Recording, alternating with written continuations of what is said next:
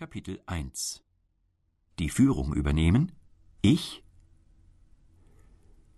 Sie sind ein Angestellter, der in seinem Büro sitzt und an einem Projekt arbeitet, als das Telefon klingelt. Der leitende Chef des Unternehmens will Sie sofort sehen. Sie wissen, dass Sie nichts veruntreut haben und dass in Ihrer Abteilung alles bestens funktioniert. So verspüren sie nur ein klein wenig nervöse Unruhe und Erwartung, als sie in der Toilette Halt machen, um ihre Klamotten glatt zu streichen, den Sitz ihrer Frisur zu überprüfen und sich zu vergewissern, dass sie kein Oregano von der Pizza zum Mittagessen mehr zwischen den Zähnen haben. Dann hechten sie nach oben ins Büro ihres Chefs. Der Chef begrüßt sie mit einem herzlichen Händedruck. Auch der Manager einer anderen Abteilung ist anwesend. Nach dem Austausch einiger Freundlichkeiten kommt Ihr Chef dann direkt auf den Punkt. Der andere Abteilungsleiter wird einen anderen Posten innerhalb der Firma besetzen und Ihr Boss will Sie auf eine neue, höhere Position befördern. Was sagen Sie? Wie reagieren Sie? Welche Fragen stellen Sie? Sollen Sie Ihre Beförderung überhaupt annehmen? Was mache ich jetzt los?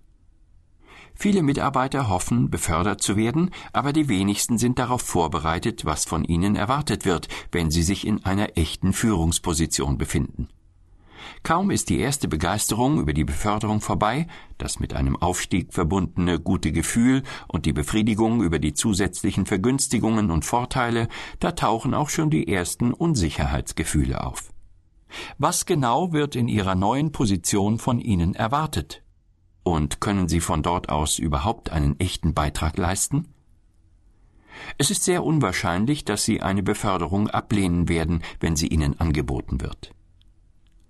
Wenn Sie auf eine Position höherer Verantwortung befördert werden, sei es im Beruf oder außerhalb, wie gehen Sie dann mit dieser Situation am effektivsten um? Drei Fragen müssen Sie sich stellen. Warum haben die mich ausgesucht? Was ist meine Mission? Wer sind die Leute, die ich führen soll? Lassen Sie uns diese drei Fragen einmal genauer betrachten. Warum haben die gerade mich ausgesucht? Gehen Sie in Ihr Büro zurück und schließen Sie die Tür oder suchen Sie sich ein ruhiges Plätzchen in Ihrer Wohnung, um diesem Hörbuch zu lauschen. Denn zu verstehen, warum Ihre Vorgesetzten gerade Sie für den Führungsposten ausgesucht haben, ist für die Planung Ihres zukünftigen Aktionskurses lebenswichtig.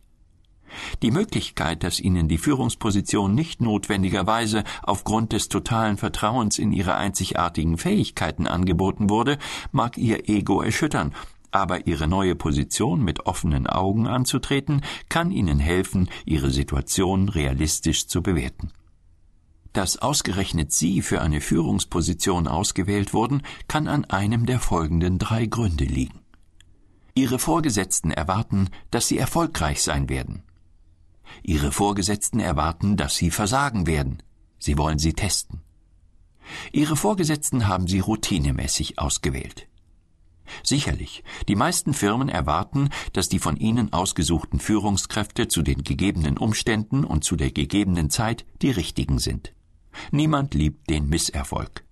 Dennoch sollten Sie die Möglichkeit in Betracht ziehen, dass Sie eine schlechte Wahl für den Job sein könnten oder dass der neue Job eine schlechte Wahl für Sie ist.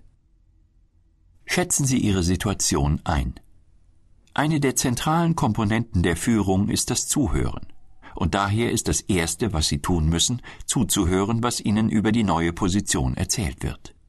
Sammeln Sie Informationen über die Verantwortungen, die Ihre Vorgesetzten Ihnen übertragen wollen. Wenn Sie eine Führungsposition übernehmen, ist das Erste, was Sie brauchen, Informationen. Und zwar eine ganze Menge davon. Lange bevor Sie Ihr Team treffen, müssen Sie eine schnelle, aber ausführliche Untersuchung über die Gruppe, die Sie leiten sollen, durchführen. Dabei sollten Sie die folgenden Fragen stellen. Was war die letzte Leistung der Gruppe? Jeder Teamleiter bringt seine eigenen Ziele mit in die Gruppe. Häufig geht ein Manager weiter, bevor die Gruppe ihr Ziel erreicht hat. Wenn dies geschieht, müssen Sie sich fragen, hat das Ziel, auf das die Gruppe hinarbeitet, die Zustimmung des gegenwärtig obersten Managements? Ist das Management an meiner Gruppe interessiert? Das Wissen, ob die Ziele der Gruppe konstant bleiben oder ständig schwanken, gibt Ihnen eine gute Vorstellung davon, wo die Gruppe in den Augen des höheren Managements steht. Wenn jedem erfolgreichen Manager Spielraum gewährt wurde, sich seine Ziele selbst auszusuchen, so zeigt das, dass das Management nicht so recht weiß, was es mit der Abteilung anfangen soll. In dieser Situation wird man zwar nicht gerade erwarten, dass sie scheitern, aber es ist auch kein besonders großes Vertrauen in ihren Erfolg da. Waren Erfolg bzw. Misserfolg der Gruppe lang oder kurzfristig? Weil Manager so viel herumkommen, ist es ein leichtes für sie, die Schuld für langfristiges Versagen von sich zu weisen und die Lorbeeren für kurzfristigen Erfolg einzuheimsen. Haben die Fähigkeiten der Abteilung mit den Fähigkeiten der Personen, die in ihr befördert wurden, übereingestimmt, oder wird die Abteilung hauptsächlich als Trainingslager angesehen? Gab es im Team viele personelle Veränderungen, oder ist es stabil? Diese Frage ist eine weitere, die sich mit der Wissensbasis der Gruppe befasst. Häufige Personalwechsel verhindern jede Art von kollektivem Gruppengedächtnis, was nicht nur Zeit verschwendet, sondern auch Fehler herausfordert. Gibt es irgendjemanden in der Gruppe, in irgendeiner Position, der genügend über die Institution weiß, damit Sie sich im Notfall auf ihn verlassen können? Was sind die Ziele der Gruppe? Gibt es bereits eine Vision, die Sie vollenden sollen, oder wird von Ihnen verlangt, dass Sie der Gruppe eine neue Vision liefern?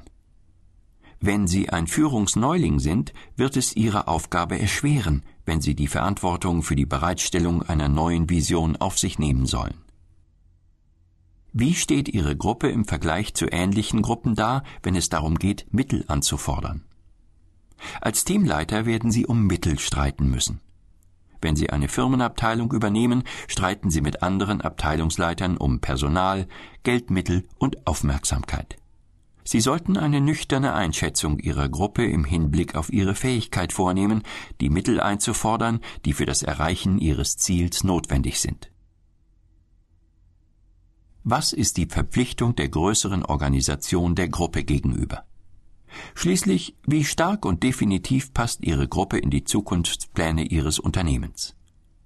Wenn man von Ihnen Erfolg erwartet, können die Erwartung und die Verpflichtung hoch sein. Wenn Sie Ihre neue Position aber routinemäßig bekommen oder weil niemand allzu viel von Ihnen erwartet, wird sich das Unternehmen Ihnen in Ihrer neuen Position vielleicht nicht besonders verpflichtet fühlen. Machen Sie eine persönliche Bestandsaufnahme.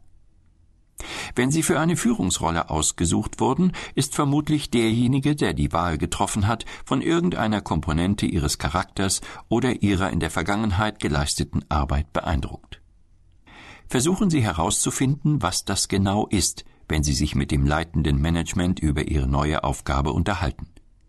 Die Antwort auf eine Frage wie Welche Qualitäten sind Ihrer Meinung nach am entscheidendsten für die Leitung dieser Gruppe kann Ihnen klarmachen, warum Sie gewählt wurden und was von Ihnen erwartet wird. Ihre Vorgesetzten sind es Ihnen schuldig, Sie auf möglicherweise auftauchende Probleme und Fallen hinzuweisen. Dennoch gibt es so etwas wie eine absolut ehrliche Person nicht, und es besteht immer das Risiko, dass Sie nicht in alles eingeweiht werden, was es zu wissen gäbe.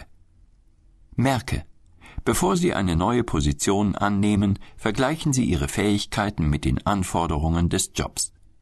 Auf welchen Gebieten sind Sie gut und worin sind Sie schwach?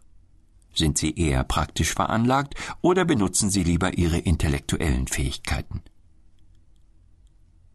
Was gehört zu Ihrer persönlichen Bestandsaufnahme? Zuerst müssen Sie sich auf die drei Hauptführungsqualitäten hin einschätzen die Fähigkeit, anderen ihre Kooperation zu entlocken, die Fähigkeit zuzuhören und die Fähigkeit, andere über sich selbst zu stellen. Niemand ist in allen drei Sachen gleich gut. Bewerten Sie sich auf einer Skala von eins bis fünf, wobei eins die niedrigste und fünf die höchste Benotung ist. Auf diese Weise sehen Sie sich Ihre Stärken und Schwächen an, und wenn Sie ehrlich sind und zum Beispiel Ihre Fähigkeit, andere über sich selbst zu stellen, niedrig einschätzen, werden Sie mit Hilfe eines Stoßdämpfers leiten müssen. Jemand, der Sie beraten kann, wie man freundlich mit Teammitgliedern umgeht, die Ihren hohen Anforderungen nicht genügen. Also noch einmal. Wo auf der Skala von 1 bis 5 bewerten Sie ihre Fähigkeit, anderen ihre Kooperation zu entlocken?